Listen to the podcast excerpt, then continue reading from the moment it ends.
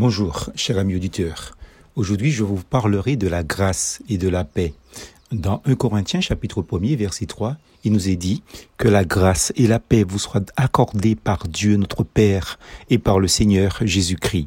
C'est par cette belle salutation que l'apôtre Paul introduit plusieurs de ses lettres adressées aux églises qu'il a fondées. Recevoir de Dieu la grâce et la paix.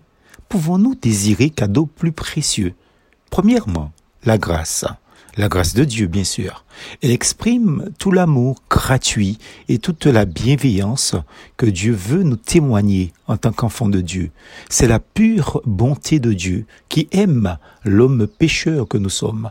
Il veut l'arracher, cet homme pécheur, à sa mort spirituelle et lui accorder sa vie éternelle. C'est en son Fils, Jésus-Christ, que se révèle la grâce de notre Dieu, la grâce de Dieu à notre égard, et cela au plus haut point par son sacrifice à la croix.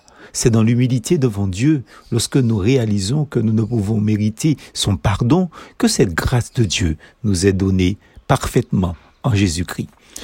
Concernant la paix, mais cette paix exprime la plénitude, la parfaite harmonie et le bonheur sans trouble qui découle de la présence de Dieu dans notre vie et dans la communion surtout avec lui. Pourtant, dans notre cœur, comme dans le monde, c'est souvent la guerre qui fait rage avec son cortège d'insécurité, d'insatisfaction, de souffrance et surtout d'inquiétude.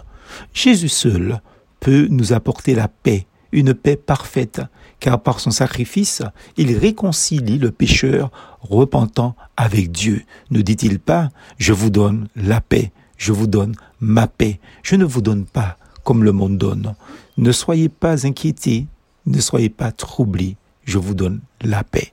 En conclusion, amis auditeurs, par la foi, par la confiance que nous plaçons en Dieu, notre Père, et en son Fils Jésus-Christ, notre Seigneur, nous pouvons expérimenter la grâce et la paix de Dieu. Comme dit l'apôtre Paul, que la grâce et la paix vous soient données par notre Père et notre Seigneur Jésus-Christ. Plus en Jésus.